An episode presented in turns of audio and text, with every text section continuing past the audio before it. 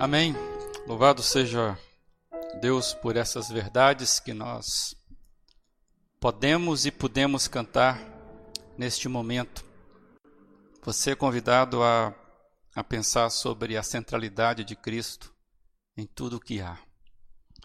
Nós começamos na semana passada uma série de mensagens que nós estamos chamando, chamando de restaurados para crescer. É, é um momento de reflexão da nossa casa, da nossa comunidade. Chegamos aos 23 anos pela graça do Senhor Jesus. E hoje nós queremos continuar essa reflexão. Nós temos embasado no Salmo 126. E hoje pensando a igreja vivendo o tempo do Senhor. Queria convidar você então a abrir a sua Bíblia aí, se puder, e acompanhar no, na leitura do Salmo 126. Assim se expressa a palavra do Senhor. Quando o Senhor trouxe os cativos de volta a Sião, foi como um sonho. Então a nossa boca encheu-se de riso e a nossa língua de cantos de alegria. Até nas nações, nas outras nações, se dizia: O Senhor fez coisas grandiosas por este povo. Sim, coisas grandiosas fez o Senhor por nós, por isso estamos alegres. Senhor, restaura-nos, assim como enches o leito dos ribeiros no deserto. Aqueles que semeiam com alegria, aqueles que semeiam com lágrimas, com cantos de alegria colherão. Aquele que sai chorando enquanto lança a semente voltará com cantos de alegria, trazendo seus feixes. Eu quero destacar o verso quarto, quarto desse salmo: Senhor, restaura-nos, assim como enches os ribeiros no deserto. Que o Senhor possa se compadecer de você e de mim, que essa palavra só mesmo pela leitura dela possa encher a tua alma, porque ela é viva e que ela possa ser eficaz na sua vida e na minha vida. E hoje nós queremos pensar basicamente dois pontos. Este salmo, ele é um testemunho, é, como é comum a, todo, a todos os salmos, é, salmos são cânticos, né? são poesias. E o que a gente vê aqui no Salmo 126 é uma realidade vivenciada, é uma realidade sendo comunicada por meio de uma poesia, por meio de uma canção. E qual a realidade que o salmo, esse salmo que nós lemos, qual a realidade que ela a realidade que está sendo comunicada aqui? Quando você olha esse salmo, você nitidamente percebe que ele traz a lembrança, a experiência do exílio, o tempo que o povo estivera fora da sua terra, cerceado do cultivo, cerceado do cuidado da, da terra, naquela época, naquele tempo, naquele momento em que estavam impedidos da possibilidade de investir na produtividade, de colher os frutos, né, cerceados de trabalhar na sua esperança. Então, o Salmo 126 é um salmo que traz uma realidade muito forte para o povo de Israel. E o Eudine Peterson, ele, ele faz o seguinte comentário acerca desse salmo que eu queria compartilhar com você. Está claro no Salmo 126 que quem o compôs e os que o cantavam conheciam o lado sombrio da realidade. Carregavam no corpo a memória dolorosa do exílio e nas costas as cicatrizes da opressão. Conheciam os desertos áridos do coração e as noites varridas pelo choro. Cabe lembrar, amados, que é uma realidade vivenciada, cantada, e é bom lembrar que este salmo ele é um louvor. pois era uma canção que estava, inclusive, inclusa no quinto livro, da, classificado como Canções dos Peregrinos. Nós sabemos que os, o livro, né, o livro dos Salmos, que está na Bíblia, ele é um conjunto de cinco livros, cinco livros de canções. E o Salmo 126 faz parte daquele bloco que os peregrinos cantavam enquanto iam até o centro de adoração. E nesta canção é retratado o momento que os cativos fazem um movimento de volta à sua terra. E retrata esta alegria do retorno. É, o salmo ele não, ele não esconde a realidade do sofrimento, das dificuldades, mas ele retrata a alegria do retorno mesmo em meio a todas as dificuldades.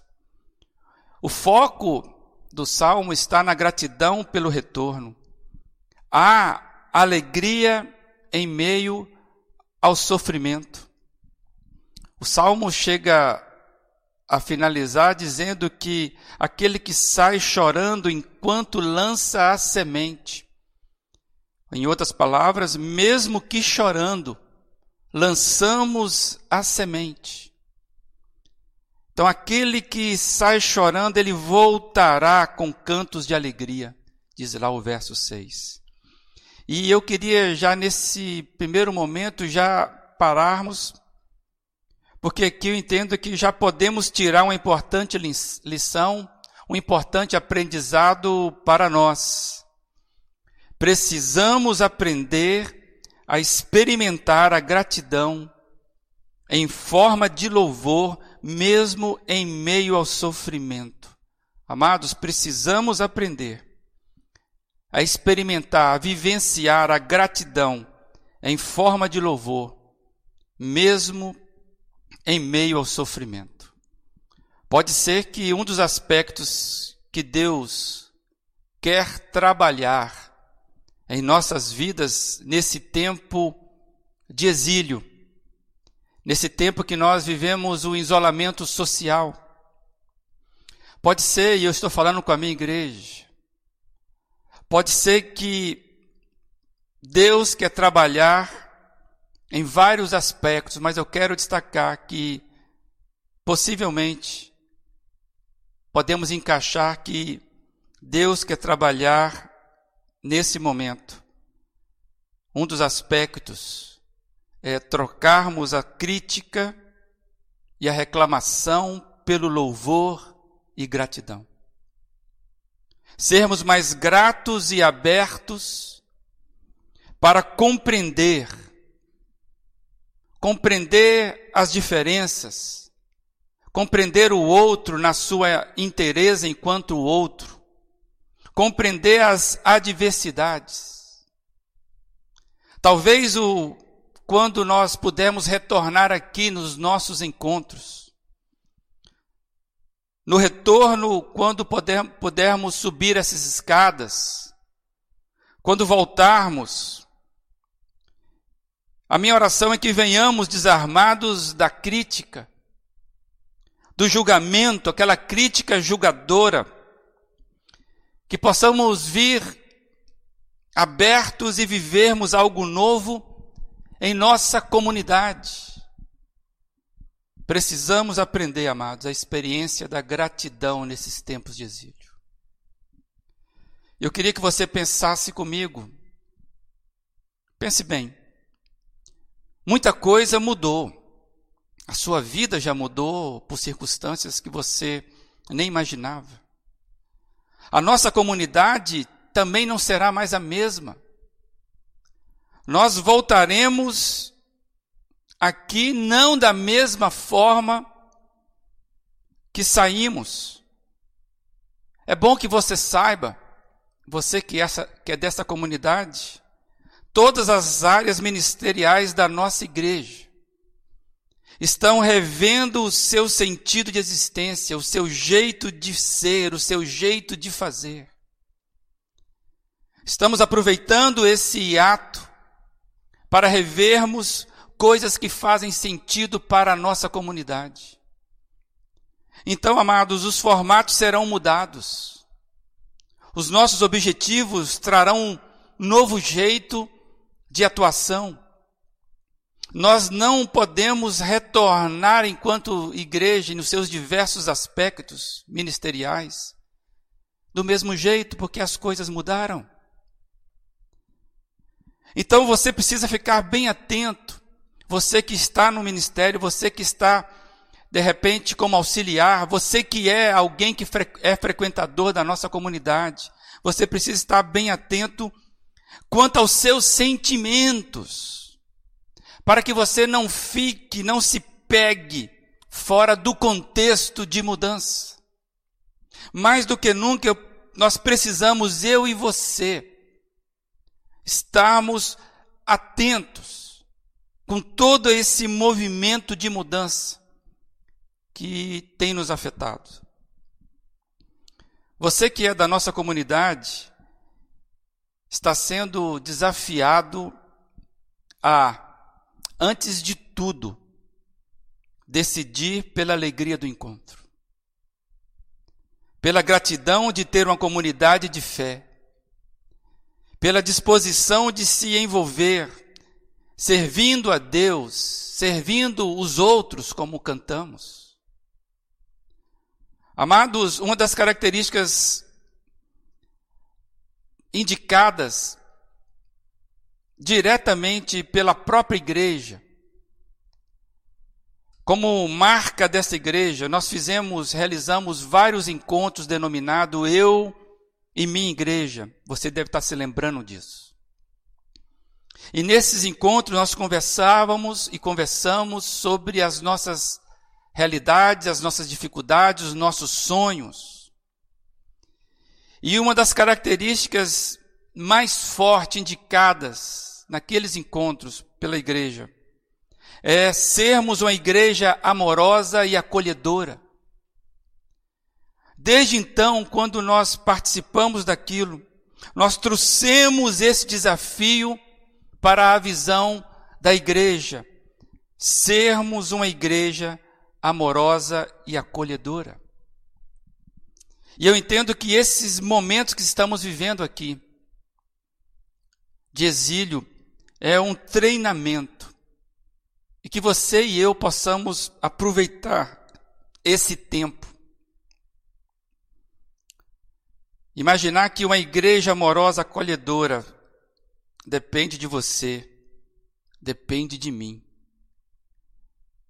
Depende de nós criarmos essa ambiência. Porque o Espírito Santo, ele é o maior elo de harmonia de uma igreja. Mas depende de mim, de você, abrirmos e criarmos essa ambiência. E isso passa por colocarmos gratidão, colocarmos o louvor na frente de tudo. Louvor e gratidão na frente das críticas, colocarmos louvor e gratidão na frente do serviço, na frente do seu voluntariado, seja como liderança, seja como liderado, colocarmos louvor e gratidão na frente, antes da entrega de dízimos e ofertas, colocarmos louvor e gratidão antes de tudo, amados. Louvor e gratidão criam a ambiência de acolhimento que cada um de nós deseja para essa igreja. É tempo de produzirmos frutos de gratidão é tempo de produzirmos frutos do louvor. E eu convido você, que é dessa, dessa comunidade, nesse momento, e você que nos assiste, convido você exatamente agora,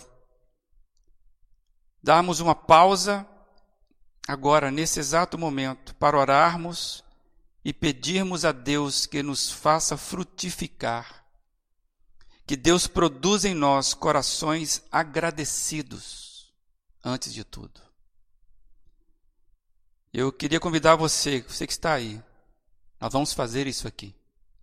Que você reclinasse a sua fronte, que você, se puder, silencie aí o seu ambiente em volta. faça um exercício de lembrança. Você e eu fazermos esse exercício de memória, de lembrança. E eu quero fazer uma pergunta que está aí. Onde você mais precisa que o fruto da gratidão brote em seu coração? Onde você mais, onde você se vê mais crítico na sua relação com a igreja? Momento de oração, de confissão, entrega, que você possa confessar aí as suas dificuldades de relacionamento e peça ao Senhor uma coisa, amabilidade.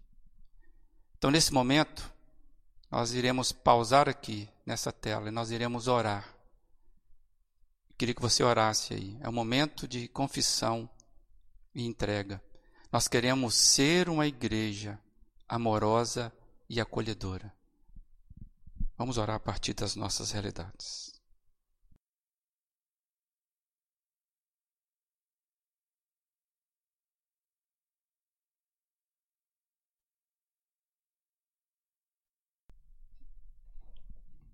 Ó Deus, nos apresentamos a Ti como somos, confessando a nossa realidade, mas entregando a Deus aquilo que queremos ser. Ajuda-nos na nossa incredulidade. Ajuda-nos, Senhor, a experimentarmos frutos de um coração agradecido. Nesta noite nós estamos plantando, Pai, a fé da confissão e da esperança que o Senhor vai transformar e vai criar em nós, ó Deus, a ambiência onde vai frutificar, ó Deus, a cura de relacionamento. Sermos, ó Deus, esta igreja amorosa, acolhedora Ó Pai, entra na nossa vida, no nosso coração, modifica a nossa realidade, que a gratidão seja a marca, Deus, cada um de nós. Em nome de Jesus é que nós oramos. Amém. Amém. Louvado seja Deus por isso. Que você depois continue fazendo a sua entrega. Avançando então, eu queria que a gente olhasse para o texto e fizéssemos uma leitura é, um pouco pausada, sem pressa. E eu queria, então, reforçar algumas principais expressões que estão contidas nesse salmo. Não faremos tudo isso hoje. A ideia é nós estarmos caminhando dentro desse salmo e aplicando as nossas vidas dentro daquele princípio, Senhor, restaura-nos para o crescimento. Crescimento da vida do Senhor dentro de nós, crescimento de nós para com os outros. O salmo começa com a expressão quando o Senhor. Verso 1. E aqui, logo na abertura dos salmos, o que nós vemos? Nós temos o agente, nós temos o tempo, que indica a ação deste agente. Alguém age, quem age? O Senhor age. E quando ele age, é isso que o salmo vai dizer, quando esse agente age, coisas transformadoras acontecem. Então, quando do texto está relacionado com o tempo, está relacionado com o momento, é o aspecto temporal. Quando nos faz lembrar algo importantíssimo que a vida ela acontece no tempo. Aliás, toda vida precisa de tempo. O tempo é um presente. O tempo é um achado. O tempo é uma concessão direta. Sem tempo e sem espaço, nós não existiríamos. Todos nós. Vivemos em, por causa do tempo, em função do tempo, e todos nós ocupamos espaço. A vida é concessão, então, de tempo e de espaço. Tempo e espaço que o próprio Criador nos deu e nos deu dele mesmo. Ele tem então a total liberdade como Criador que concedeu tempo e espaço. Ele tem total liberdade para intervir no nosso tempo e no nosso espaço. Paulo vai dizer em Atos 17, verso 28, algo extremamente profundo. Nele vivemos, nos movemos e existimos. Então, é um absurdo qualquer experiência de vida que possa imaginar estar fora de Deus. Muitas vezes, por culpa da ignorância ou por culpa da própria culpa, da consciência culpada, tentamos viver distantes do Senhor como se isso fosse possível. Achamos que podemos excluir Deus das nossas vidas. Na verdade, o, o pecado, o que é o pecado se não a tentativa de vivermos separados de Deus? Moralmente, espiritualmente, isso aconteceu conosco, a queda é a separação entre nós e Deus. Mas existencialmente isso é isso não acontece, isso é impossível. A vida é dom de Deus e ninguém nesta vida pode viver sem que Deus esteja concedendo da vida dele. Não é simplesmente eu existo porque Deus quer. Eu existo porque Deus me concedeu dele espaço, tempo, aí brota a vida. E basta lembrarmos, Salmo 139 nos diz: para onde poderia fugir da tua presença? Em Romanos, capítulo 8, versos 37 a 39, entre outras coisas, Paulo diz: Nada poderá nos separar do amor de Deus que está em Cristo Jesus. Nele vivemos nele nos movemos, nele existimos. Por isso a expressão que nós iniciamos esse salmo. Quando o Senhor. Essa expressão traz informação bastante preciosa, pois nela está contida o agente, o mobilizador, aquele que atua. Em outras expressões, em, outra, em outras palavras, está falando que o tempo esse quando é movimento de Deus. Um dos livros que mais marcou a minha juventude é um livro do Francis Schaeffer chamado O Deus que Intervém. E naquele livro, Schaeffer vem trabalhando as culturas do mundo, mostrando a intervenção de Deus na nossa história, a história da humanidade. E e esse salmo, quando o Senhor é resolução de Deus, é movimento de Deus. Então vejo nesse início que a gente precisa aprender a vivermos atentos ao tempo. Porque se o tempo vai nos indicar a movimentação de Deus, precisamos estar atentos ao tempo, estarmos atentos e nos posicionarmos, pois sabemos que Deus age no tempo. E então o quando é o tempo do Senhor no nosso tempo, na nossa realidade. Como alguns gostam de dizer, de dizer é o Kairos agindo no Cronos.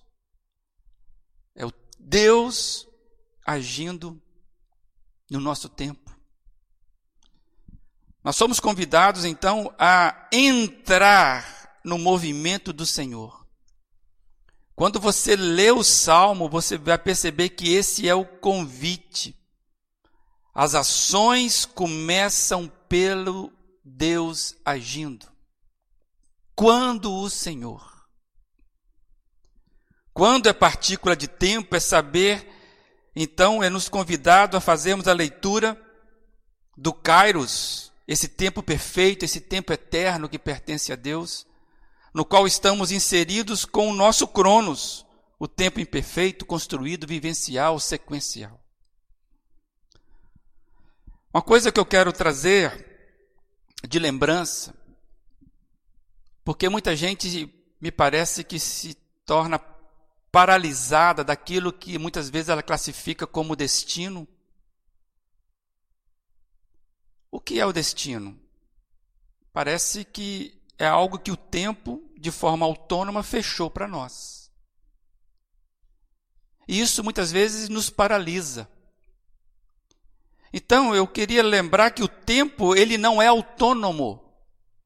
O tempo não é o agente. Tem gente que acredita que o tempo é o remédio para tudo. Até acredito que sabemos lidar com o tempo é uma demonstração de maturidade e sabedoria. Como diz lá Eclesiastes capítulo 3, tem um, um, um capítulo inteiro falando sobre esse comportamento nosso diante do tempo. E eu quero destacar apenas o verso 1 e o 5 que diz: Para tudo há uma ocasião certa há um tempo certo para cada propósito debaixo do céu. Tempo de abraçar e tempo de se conter, ou numa versão, tempo de afastar-se de abraçar. Esses tempos atuais que estamos vivendo, você há de convir, são tempos de afastamento. É tempo de afastamentos, em vários sentidos. Mas também são tempos de proximidade, de novos sentidos. O afastamento, o isolamento social nos foi imposto e, e ainda vai levar um tempo para vivenciarmos isso. É, amados, o que nós queremos trazer aqui? É claro que na dinâmica da vida tem coisas que só aprendemos com o tempo porque nós precisamos de tempo para viver. Inclusive, inclusive controlamos a nossa vida pelo tempo. Mas nós não podemos deixar que o tempo resolva tudo. Pois isso seria, na minha impressão, uma negligência para com a vida, para o, com o doador do próprio tempo. Ainda mais se consideramos, nós, eu e você, se nós nos considerarmos seguidores de Jesus. Quando você lê os evangelhos, você vê que Jesus nunca, nunca desperdiçou o tempo dele. Jesus vivia sempre focado, sempre atento. É interessante que o evangelho de João todo é construído em função de o tempo, chegada a hora. E nesses dias atuais, é inimaginável alguém que se diz cristão viver perdendo tempo em tempos tão difíceis como estamos passando. O Salmo 126, que nós estamos focando, ele começa com a expressão quando o Senhor. Mas ele segue. A frase continua quando o Senhor o que? Trouxe os cativos de volta. O tempo do Senhor movimenta o povo dele. Há um tempo de Deus para o seu povo. A libertação do cativeiro, que vai ser o foco desse início. A referência existencial. A realidade cantada. A libertação do cativeiro é a ação de Deus no processo de restauração do seu povo. Aqui está a chave para nós entendermos o restante que está sendo dito e cantado por Salmo. Quando o Senhor trouxe os cativos de volta, a libertação do cativeiro é ação direta de Deus no processo de restauração do povo dele. Então aqui cabe para mim, para você, mais uma reflexão, que entendo ser perfeitamente para nós nos dias atuais, que somos uma igreja, que desejamos viver como agência do reino de Deus. Nesses tempos onde nós estamos cativos, nesse tempo onde nós estamos em muitas áreas impossibilitados, até mesmo de cuidar do trabalho como nós precisamos e gostaríamos.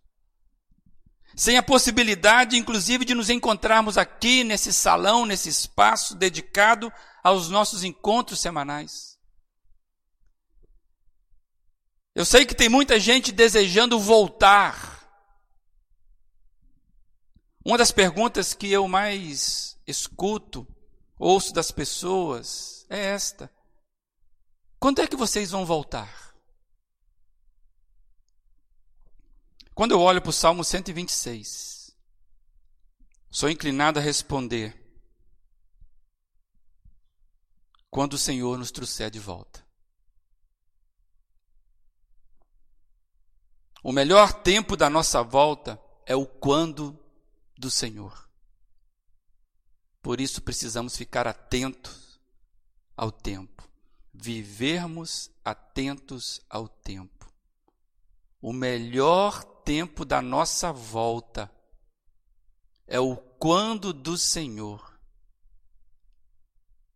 Pois o quando do Senhor vai representar, representa o movimento dele, da vida dele, do jeito dele. Amados, eu desejo muito voltar. Mas eu espero que o processo de retorno a essa casa para mim e para você, seja no tempo do Senhor e não no tempo dos homens. Estarmos atentos ao tempo e enxergarmos o quando do Senhor para a nossa vida. E aí eu me encho de esperança, se pensarmos como igreja, eu me encho de esperança porque a igreja é onde Deus mais investe. Deus está preparando a igreja dele para um dia, ou para aquele grande dia da colheita. Cada semente que nós plantamos no decorrer das eras, são sementes que vão frutificando nesse tempo, mas o propósito é o grande dia da colheita. Amados, nós cremos que o leito vai transbordar mesmo em meio ao deserto. A sequidão será invadida pela água viva que vem da fonte viva. Amados, o tempo do Senhor é tempo de crescimento. É tempo das surpresas da vida brotando. Então eu me encho de esperança. Por quê? Porque se nós observarmos os, o tempo, estarmos a tempo, atento ao quando do Senhor, todas essas dificuldades, essas tristezas, esse tempo de exílio, de isolamento, isso tudo está servindo de adubo para que a vida de Deus brote em nós. Por isso que nós acreditamos e falamos nesta noite. Não podemos estar nesse tempo do exílio perdendo tempo. Precisamos estar lançando a nossa semente, aguardando o mover de Deus e já vivenciando o mover de Deus.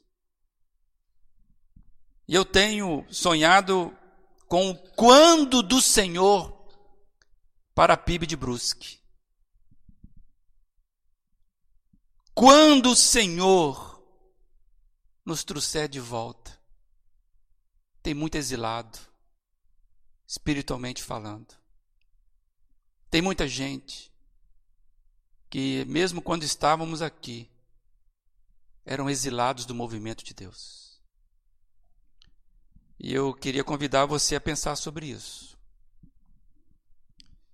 Tem uma, uma música do Paulinho Nazaré e eu queria trazer ela porque ela me ajuda a expressar, a poesia nos ajuda a expressar algumas coisas, né? E ela diz assim: O tempo que vivo aqui, o tempo de agora, o tempo que está por vir, que venha sem demora.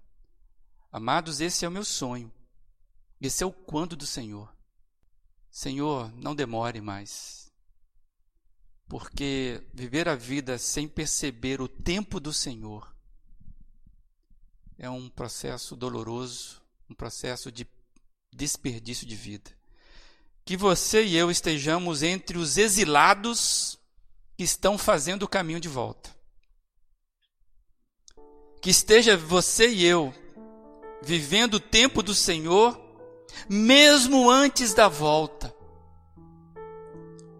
Porque eu entendo que nós temos muito a fazer até chegar nesses tempos onde nós estaremos aqui.